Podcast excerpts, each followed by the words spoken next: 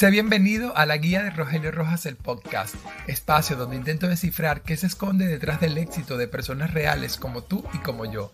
Ven, acompáñame y sé testigo de esta aventura. Hola a todos, sean bienvenidos a la guía de Rogelio Rojas el podcast, el episodio número 17 el cierre de temporada 2022 y hoy tengo una invitada especial, Wendy Ladino. Hola Wendy, ¿cómo estás? Hola Rogelio, gusto estar aquí con ustedes y con los oyentes, por supuesto. Gracias a ti por darme la oportunidad de, de, esta entrevista, de abrirme las puertas de tu casa. Y bueno, empecemos con lo bueno para que el, el oyente también te conozca un poco más. ¿Quién es Wendy? Vaya pregunta, ¿eh? Para iniciar el podcast. vale, eh, bueno, yo soy psicóloga, ¿vale? Estudié psicología en Colombia, soy colombiana, nací en Bogotá, tengo 29 años, estudié psicología en una universidad de Colombia, eh, me encanta el arte, soy una mujer muy soñadora, me encanta viajar, conocer culturas, aprender. Em, ya te dije que me encanta el arte y mm, a través del arte entendí y empecé a ver el mundo con una visión diferente, ¿no? Y eso me llevó a empezar un proceso para estudiar en España. Entonces, desde ahí buscar un máster desde Colombia, empezar a, buscar posibilidades, porque en Colombia esa especialización todavía no estaba como muy definida ni desarrollada. Entonces, pues empecé a investigar, me encontré con España, vi la universidad, ok, me postulé a una beca, entre paréntesis, ¿no? Eh, salí favorecida, no sé qué, pero al final me di cuenta que era como un descuento, bueno, en fin. Eh, que empecé como todo el proceso de, de la ilusión, ¿no? De, de, empezar un viaje migratorio, de darme la oportunidad de conocerme a mí en otro entorno. Y pues desarrollé mi viaje, ¿no? Entonces empecé a encontrarme como con muchas cosas, eh, todo lo que trae la decisión de emigrar, ¿no? En ese momento pues yo no sé, como que estaba viviendo mucho la experiencia de Barcelona, es lo más bonito, la playa. ¿Cuánto tiempo tienes en España, disculpa? Cuatro años. Ah, hace cuatro años fue todo eso. Sí, hace cuatro años cambió mi vida por completo. Entonces, pues nada, simplemente como que estaba viviendo la experiencia a través de la expectativa, que es un, un tema que también vamos a trabajar hoy y es importante que sepamos, ¿no? Entonces empiezo de esta manera porque me parece importante centrarme en en que la experiencia de, de, mi proceso migratorio empezó desde aquí, desde Colombia, ¿no? Desde cuando yo estaba allá en el ordenador, imaginándome en Barcelona, en la playa, la fiesta, los amigos, ¿no? Y todo lo que conlleva a nivel, pues también educativo, el arte, cómo me iba a servir como herramienta para entrar en el mundo de, de mis pacientes y demás. Entonces, pues nada, empecé con el proceso, la universidad me acompañó en su momento me explicó como que Barcelona, que muy barato, que encontrabas un trabajo súper rápido, que no, que la octava maravilla. Te pusieron todo muy bonito. Sí, divino, precioso, espectacular. Y yo, ay, ve que tan bueno. Pues dije, bueno, hágale, tan bueno me voy. hágale, pues, también era como mi, mi sueño, ¿no? Entonces yo dije, bueno, ¿por qué no? Lo voy a intentar. Me postulé tal, me dijeron, eres admitida, te vamos a enviar una, una carta con la aceptación a tu casa para que empieces los trámites de la visa.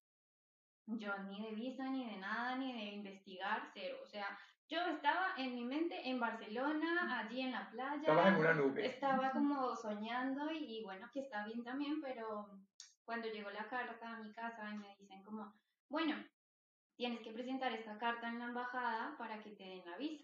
Y yo, ah, bueno. Y me dijeron, es súper fácil, tú vas con la carta de aceptación de la universidad y ya te dan la visa.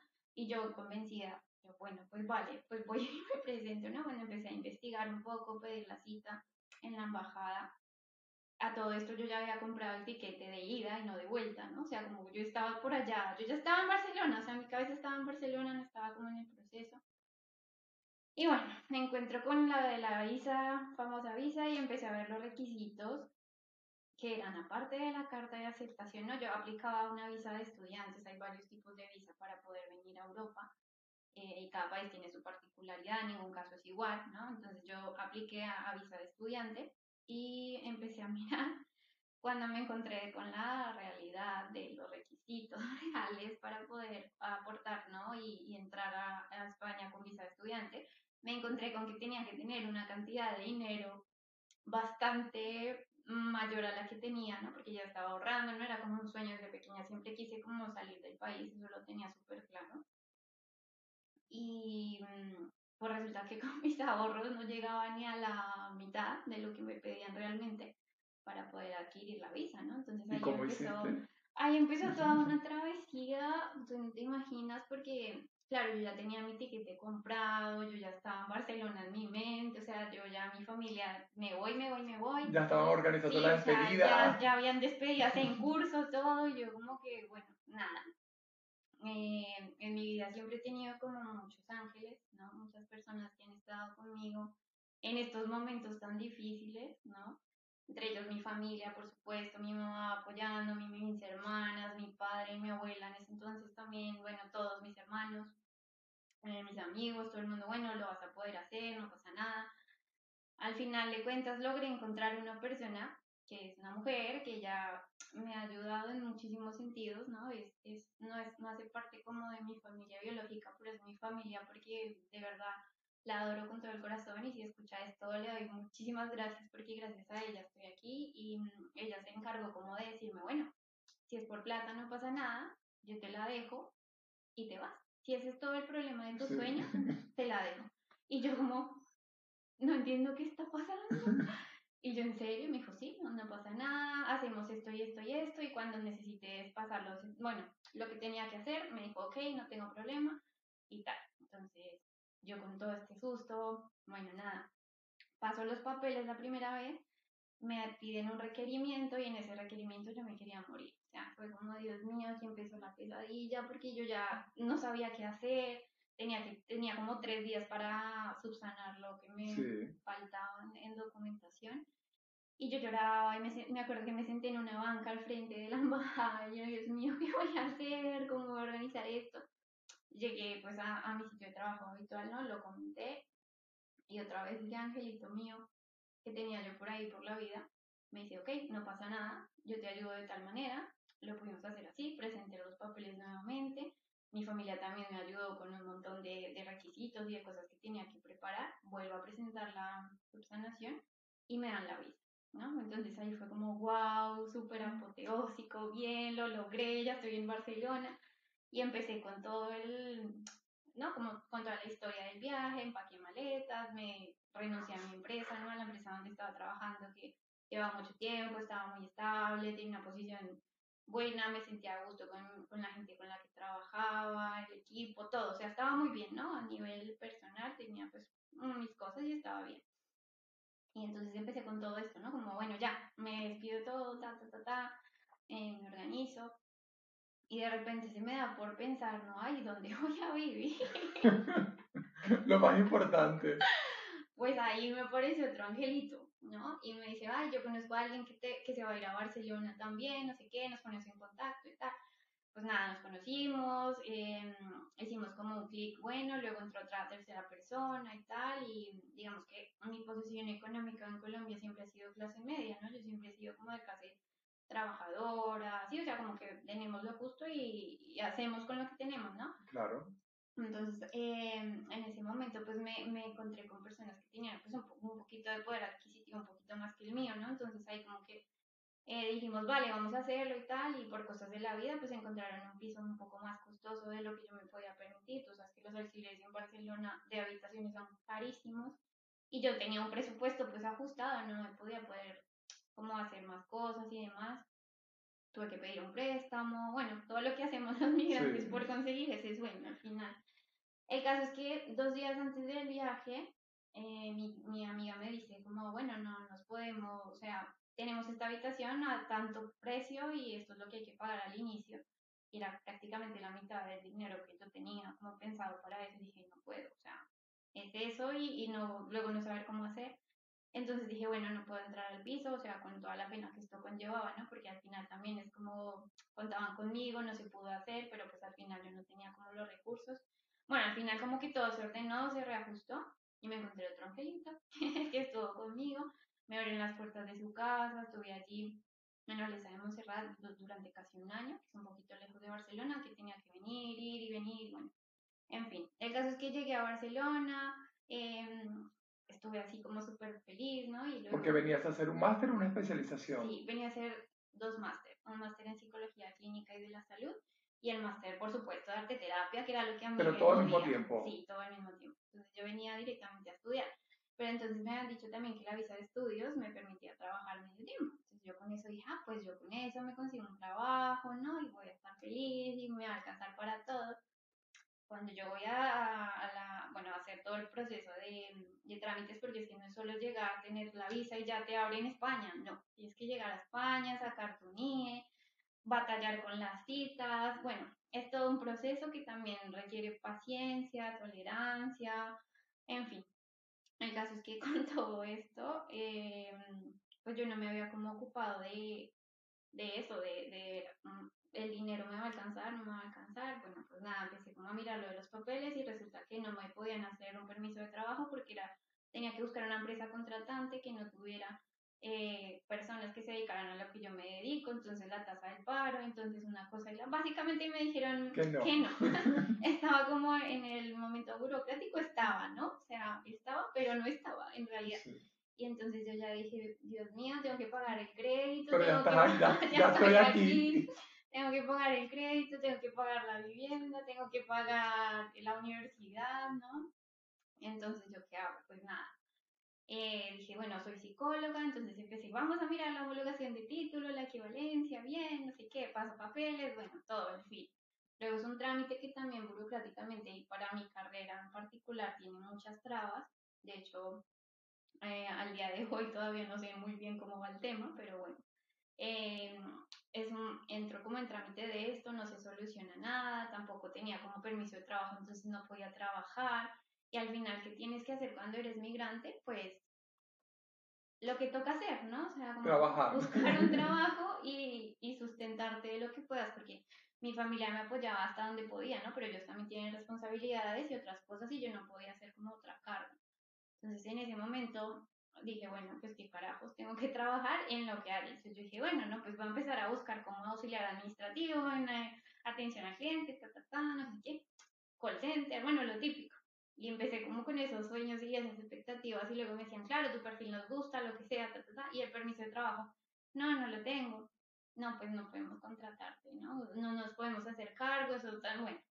Al final dije, mira, pues si tengo que, que limpiar casas, pues limpiaré casas, ¿no?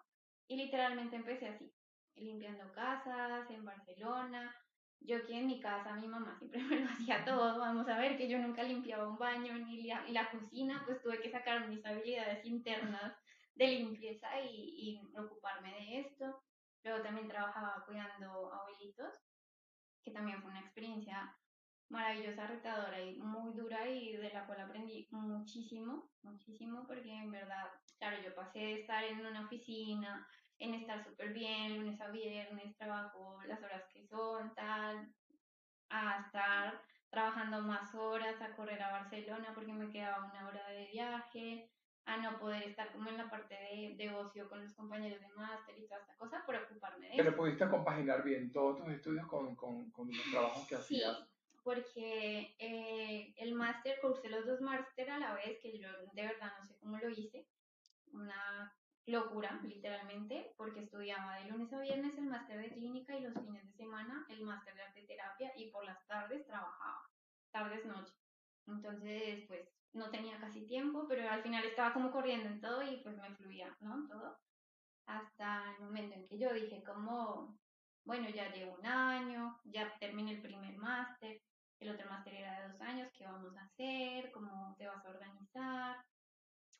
Y por cosas de la vida, pues también conocí a una persona, ¿no? Me enamoré. Yo en teoría venía a estudiar y me iba, ¿no? Porque mi sueño era como, bueno, tengo todo, adquiero mis conocimientos y me voy a aplicar en, en mi país esto y tal.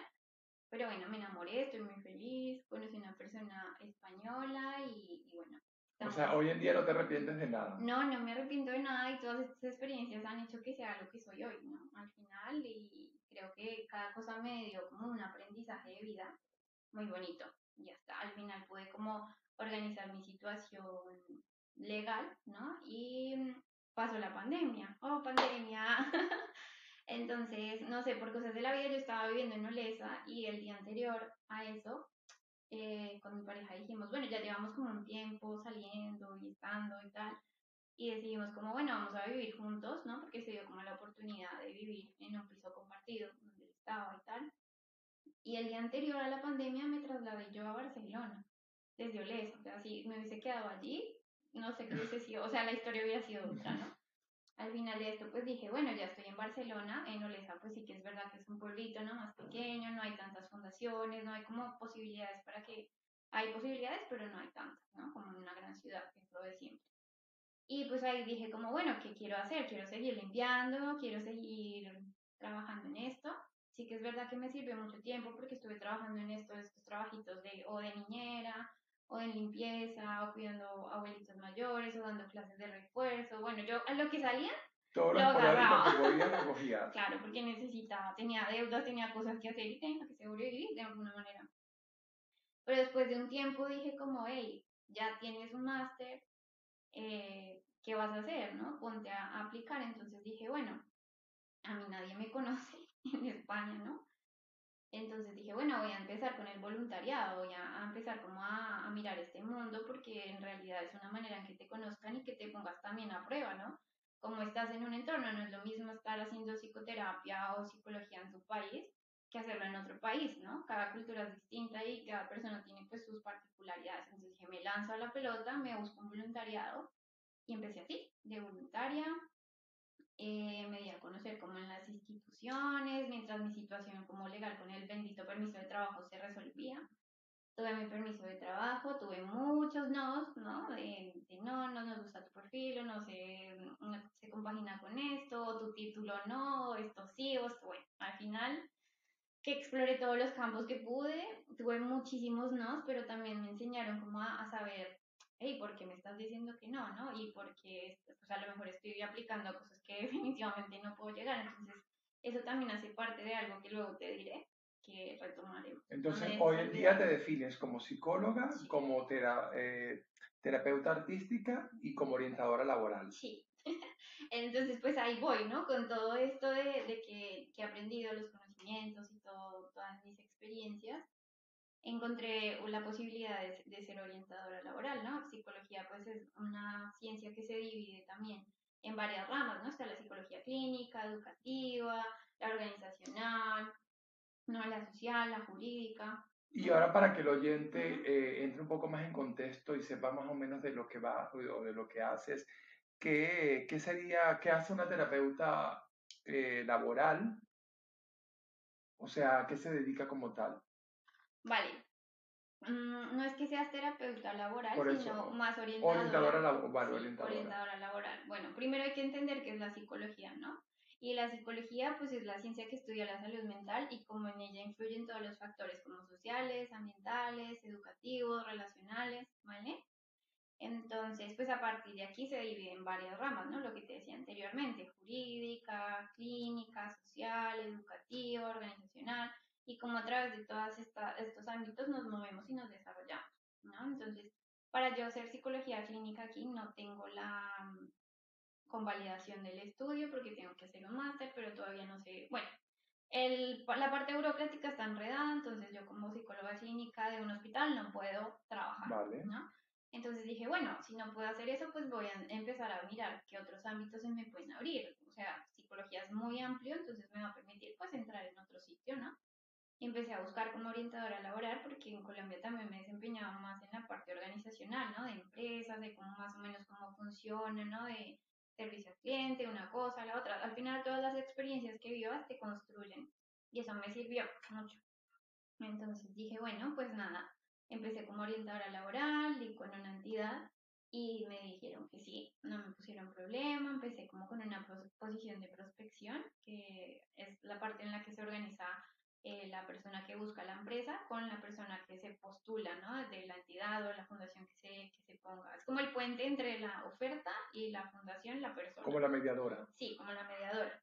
Y bueno, empecé con esta figura, luego empecé en la orientación laboral, que era lo que tú me preguntabas antes, ¿no? Un orientador laboral, pues es la persona que acompaña a la persona que está en búsqueda de empleo para que encuentre cuáles son sus habilidades, cuáles son sus logros, qué puede aportar una empresa, ¿no?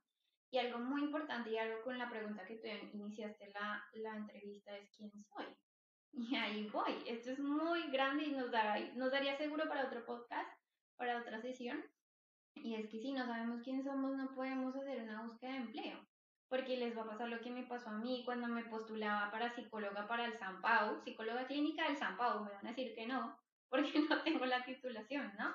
Y eso trae en sí, ¿qué? Frustración. Entonces, claro, yo primero tengo que saber quién soy, qué quiero hacer, qué habilidades tengo, qué puedo aportar a una empresa y cuando yo tenga todo eso, armar mi currículum y saber que lo que estoy armando en ese currículum lo manejo, lo domino bien, porque no me sirve de nada mentir, decir que manejo unicornios cuando no existen los unicornios y me contratan para manejar unicornios y no están.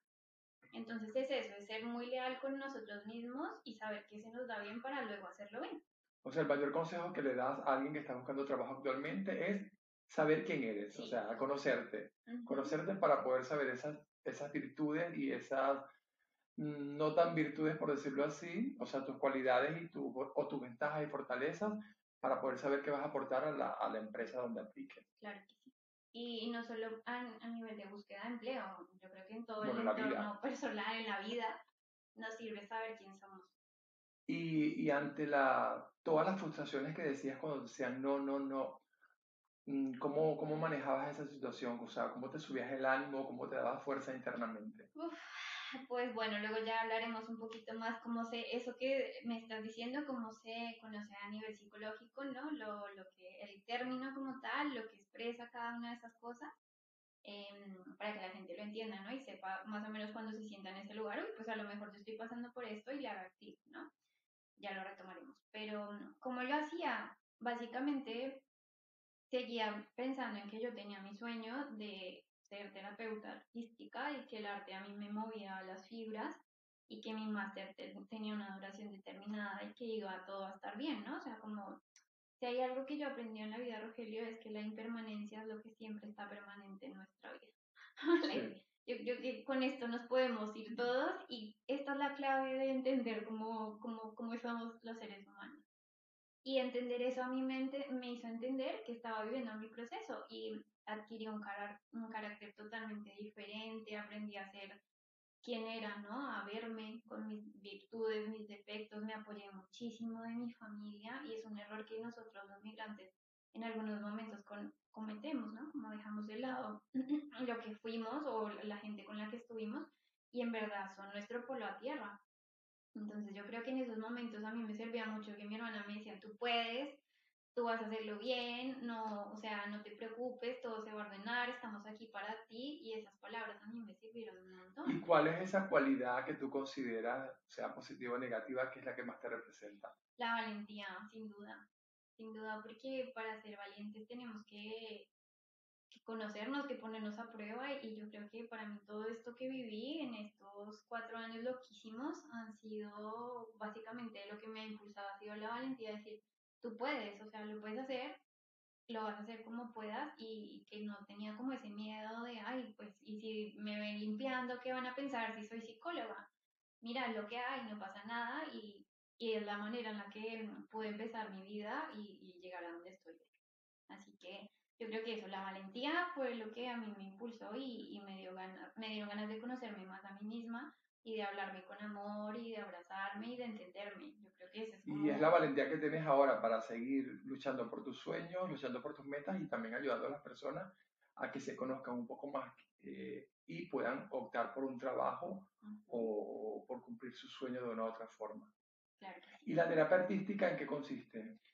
Bueno, te explico. la terapia artística... ¿Y a quién va dirigida? ¿Va para todo el mundo o...? Vale. La terapia artística va dirigida a todo el mundo. No tenemos, y algo súper importante antes de explicarte más que nada los conceptos, es que en el arte terapia o las terapias artísticas no hace falta ser artista, ¿no? Ni tampoco estamos viendo, ay, le quedó bonito, le quedó feo, no le tenemos como ese juicio de valor a la obra que haga la persona, sino que simplemente eh, el arte terapia o la terapia artística se basa en dar vía, ¿no? De manera mm, más directa al inconsciente de entrar como en esos sitios en los que las palabras se quedan cortas, ¿sabes? Como que hay momentos en que tú ya tienes como un discurso tan aprendido que eso es lo que dices, pero cuando te expresas con arte dices, uy, ¿yo por qué hice eso? ¿No? Y si le doy la vuelta a eso que me dice, ¿no? Entonces es jugar como con esa obra y ese proceso creativo para que la persona pueda entrar en su mundo inconsciente y conocerse más. Entonces es como donde no llegamos con palabras, llegamos con obras artísticas. Cuando me refiero a obras artísticas, no me refiero o sea, expresar con arte lo que no podemos decir con palabras. ¿Se puede decir así? Expresar con arte lo que no podemos decir con palabras. ¿Y tú al mundo de la psicología en general, cómo llegaste o por qué decidiste ser psicóloga? Eh, decidí ser psicóloga porque a mí siempre me ayudó, me gustó ayudar, ¿no? Me gustó, tuve como la vocación de servicio, siempre vi como la, la ayuda en, mi abuela paterna y creo que eso se quedó mucho en mí, ¿no? Como me gustaba como cuando ayudabas, como cuando hacías obras, cuando la gente venía, me contaba sus cosas, cuando podía escuchar, ¿no? Como desarrollar ese oído y, decir como, oiga, esto me gusta, lo hago bien, se me da bien. Entonces dije, bueno, vamos a, a profesionalizarlo, ¿no? Porque hay cosas con las que nacemos innatas o vamos desarrollando, pero hay otras cosas que tenemos que pulir y en parte por eso dije, hey, psicología y cuando dije, listo, me recibí de psicología, dije, uy, me faltan cosas, pues máster en psicología clínica, psicoterapia, eh, arteterapia, o sea, eh, en realidad en el mundo de la psicología, todo el tiempo tienes que estar aprendiendo. Un psicólogo todos los días está leyendo y un psicólogo acompaña a su paciente, no solo en, la, en el momento en que estamos aquí, ¿no? En sesión, sino que lo acompaña preparándose esa sesión de antes, ¿no? Está como, uy, ¿cómo le puedo ayudar de esta mejor manera? Entonces tengo que ir a documentarme, mirar cómo, cómo puedo brindarle una mejor herramienta, adaptarla a él, ¿no? Y luego el post, ¿la aplicaste? ¿No la aplicaste? ¿Cómo estás haciendo? ¿No? Es ese acompañamiento. Y ahora, Wendy, una pregunta. Ya después, luego que estuviste aquí en Barcelona, que estuviste trabajando, estudiando, eh, que a mí también me pasó igual y por eso quiero saber si hay un término que lo defina. Yo lo estoy investigando, no sé si se llama duelo migratorio, corrígeme. Eh, a qué, em, qué significa o qué es el duelo migratorio y si pasaste tú por esa situación. que le hemos pasado todos, pero tú, tú a nivel psicológico, que ya sabías más o menos de que, de, que tienes los conocimientos de psicología, tú dirías cómo lo enfrento, cómo lo hago o qué es el duelo migratorio como tal. Claro, entonces, eh, para poder hablar de duelo migratorio, primero tenemos que definir qué es el duelo, ¿no? Porque mucha gente no sabe pues, cómo es el término real del duelo y lo que representa. Y básicamente el duelo es la respuesta emocional de una persona a una pérdida, ¿vale? Y cuando nosotros estamos hablando de duelo migratorio, estamos hablando de esa sensación, de elaborar esa sensación de pérdida que nosotros tenemos. Y claro que sí, por supuesto, viví el duelo en todas sus etapas y en todos sus niveles y de todas las maneras posibles, ¿no? Entonces, claro, eh, un, duelo un duelo migratorio no es un, un proceso patológico ¿no? En sí. Porque el duelo migratorio lo que hace es pues permitirnos elaborar esa sensación de pérdida, ¿vale? Pero depende de nuestras herramientas y de la adaptabilidad que nosotros tengamos, ¿no? A las situaciones adversas, ¿no? A todo lo que nos podemos encontrar en un duelo migratorio, una, un, como un nuevo mundo se nos abre. Y puede resultar simple o no tan simple, dependiendo de las estrategias de afrontamiento que yo tenga, ¿vale? y del lugar que le dé a la parte emocional. Entonces ahí cuando yo me dejo llevar por todo lo que tengo que hacer, ¿no? A nivel más físico, más tangible, descuido mi parte más emocional y ahí es donde el duelo se puede llegar a convertir en un proceso patológico, ¿vale? Porque afecta directamente el bienestar emocional de la persona. ¿Vale? ¿Y, el duelo migratorio es como una etapa o con inicio y fin o, o, siempre o puede reactivarse. Por ejemplo, ahora en, esta época de las Navidades, para nosotros los latinos que siempre en, esta, en fiesta estamos muy unidos con nuestra familia y el vernos aquí solos, ¿eso es una reactivación del duelo migratorio o cómo lo llamaría? Vale, pues en términos ciclo, psicológicos, eh, el duelo migratorio es un duelo vívido o recurrente, ¿vale? ¿Qué quiere decir? Justamente tú lo has dicho, has puesto un ejemplo maravilloso. ¿Por qué digo recurrente? Porque el duelo recurrente es cuando se activa cada vez que yo eh, paso por una emoción, ¿no? De nostalgia o de frustración o de tristeza, melancolía, ¿no? Todo lo que nos podemos encontrar o de alegría, felicidad. Y es un duelo vivido porque entonces eh, me gustaría estar, ¿no? En, en Colombia con mi familia o en el país de origen de cada persona o a lo mejor, uy, estoy solo aquí, es mi cumpleaños, nadie sabe que cumplo años, cómo lo estoy viviendo, o ay, hoy se graduó mi hermanito menor, o quizás falleció un familiar muy importante para mí, tengo que vivir el duelo sin poder estar como en ese proceso, ¿no? Entonces, cuando decimos duelo vivido, es porque lo estamos viviendo todo el tiempo. O sea, no es una parte de ti que se muera en algún momento, sino que siempre van a haber situaciones que te lo reactivan. ¿Y qué aconsejas para poder sobrellevar ese duelo? Bueno, antes de poder aconsejarte, te tengo que decir también que el duelo migratorio es un duelo múltiple, ¿vale? Que cuando hablamos de que es un duelo múltiple es porque cuando nos vamos de un país o salimos de nuestra zona, eh, vamos a, a, tener muchas pérdidas, ¿vale? Entre ellas, pérdidas me refiero a que estamos dejando, ¿no? En, casa o en, el sitio desde el que pertenezcamos muchas cosas, ¿no? Entre ellas nuestros seres queridos, eh, aparte de nuestros seres queridos, pues nuestro empleo, nuestra casa, el clima, que parece que uno no le da importancia, pero luego le da mucha importancia, los paisajes, la cultura, ¿no? La forma de ver y, y, ser en una tierra, ¿no? El estatus social, que es algo con lo que yo batallé mucho y por eso te contaba todo el contexto al principio, ¿no? Como yo estaba muy bien y luego me vi ahí fregando baños y yo, Dios mío, ¿por qué me vine para aquí? ¿No? Las preguntas que uno se hace. Que sea psicóloga no me convierte en, persona no, no sintiente, ¿no? Y eso también es otro, otro mito que se tiene. Entonces, pues claro, eh, son estas cosas que uno va perdiendo y aparte de dejar pues el empleo, la casa, algo tan simple y algo que te lo reactiva o a mí me reactiva mucho es la comida.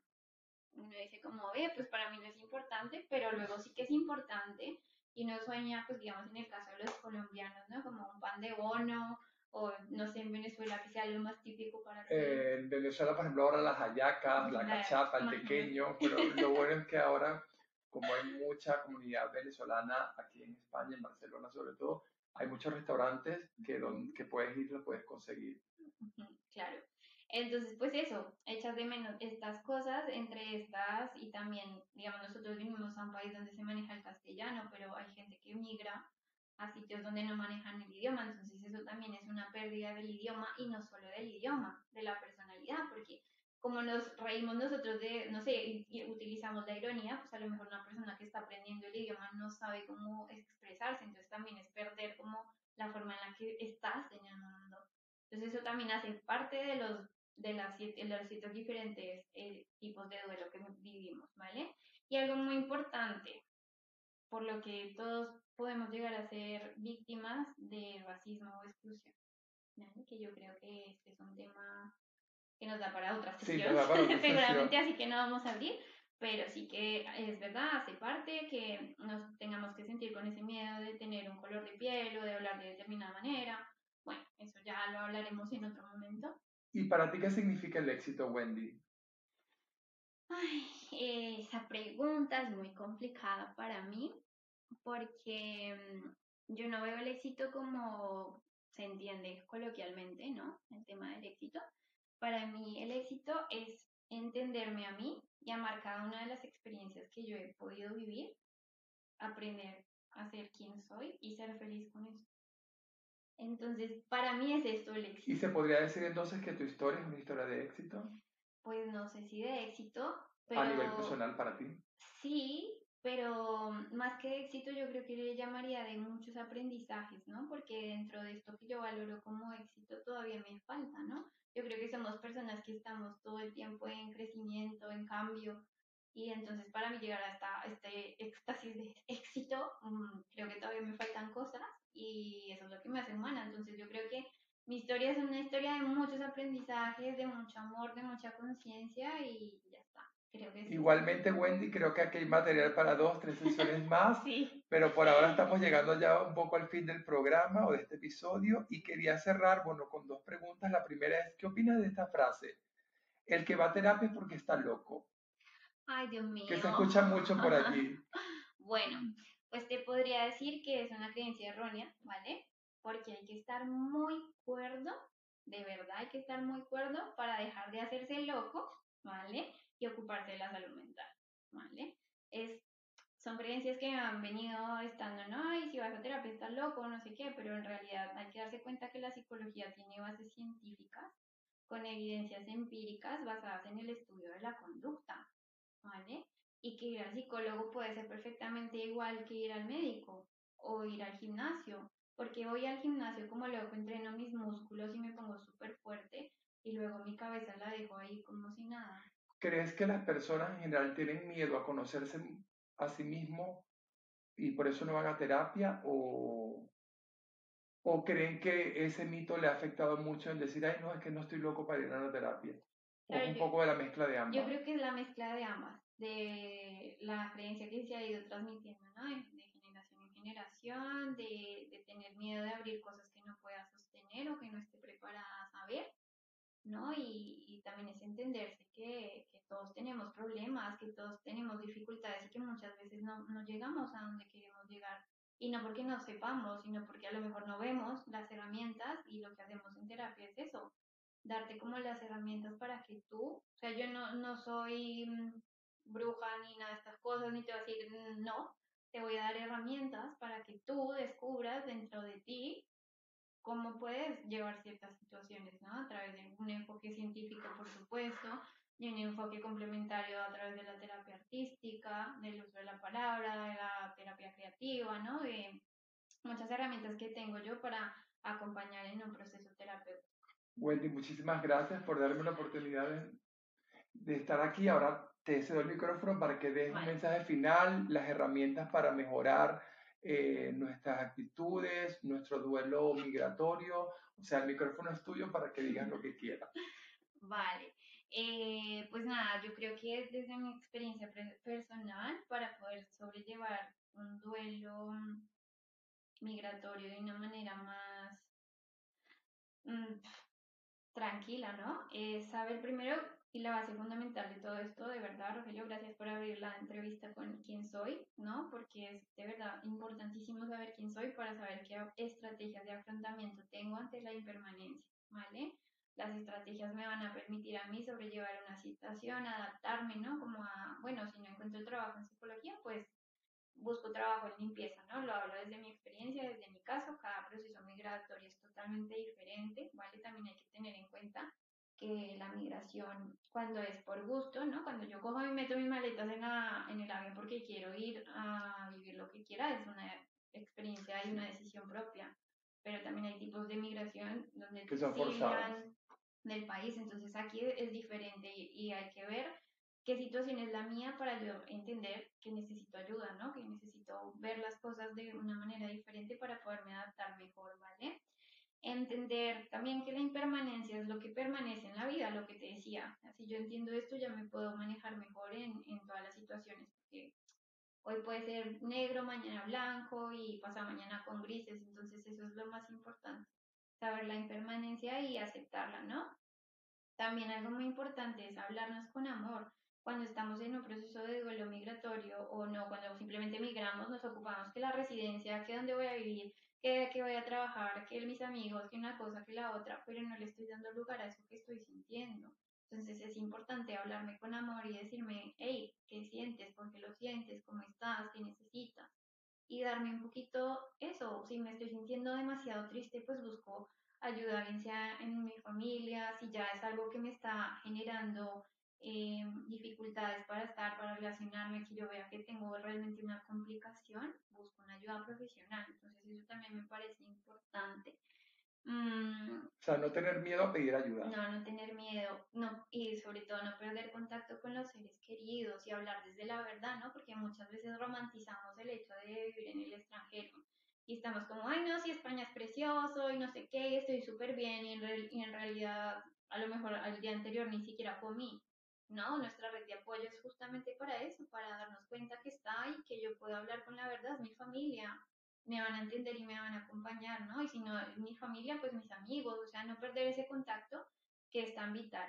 Em, tener la mente abierta, obviamente, también para pues, entender lo que está pasando, entender que es una cultura diferente, ¿no? No creer que mi cultura es el centro y que todo se tiene que hacer como yo aprendí, sino que darme cuenta que estoy en otro territorio y darle la oportunidad a la gente de ser, que te muestre, ¿no? También y tú entender y, tomar tus propias expectativas de lo que estás haciendo, ¿no? Y darte como un valor a eso.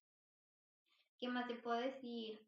Hacer un grupo de apoyo con personas de tu nacionalidad. No hay nada más rico que uno juntarse, pues por ejemplo en mi caso, eh, el Día de las Velitas, que es un día súper importante en Navidad, y te juntas con gente colombiana y te comes tus buñuelos, prendes tus velitas o sigues tus tradiciones a tu manera, ¿no? Al final, que no estés en, el, en la tierra, ¿no? En la que naciste, no significa que no puedas traer eso en tu corazón. Claro, siempre la llevamos en el corazón. Sí, entonces al final eso, ¿no? Como entender que mi hogar no es donde estoy pisando, sino lo que yo llevo en mi ser y en mi corazón, que son mis recuerdos, que son mis valores, que es mi familia, que son mis amigos, mis experiencias, y eso me va a ayudar a mí también a tener pues eso, esas herramientas que necesito, ¿no? Em, ¿Qué más te puedo decir? Ser resiliente. Yo creo que si nos adaptamos a las adversidades, vamos a entender que el dolor existe y cuando yo entiendo que el dolor existe, lo puedo transmutar, ¿no? entiendo que, vale, me está valiendo hoy, pero esto me está, me está enseñando algo, ¿no? Y ahí cuando me enseña puedo hacer las cosas diferentes, puedo integrar eso a mí para buscar una estrategia distinta. ¿Vale? Muchísimas gracias, Wendy. Igualmente dejaré eh, las, redes, eh, las redes sociales de Wendy aquí abajo en la descripción por si tienen alguna duda o por si quieren, quieren contactar con ella, lo pueden hacer y son bienvenidos. Gracias a todos ustedes por escuchar este episodio y por escuchar esta temporada del año 2022. Así que nos vemos el año que viene con la nueva temporada del 2023. Hasta luego. Gracias. Si has llegado hasta aquí, muchas gracias. Si crees que tu historia merece ser contada o conoces la de alguien que valga la pena escuchar, déjamelo saber por el método que prefieras y quien quita que mi próximo invitado seas tú. Hasta el próximo episodio, cuídense mucho.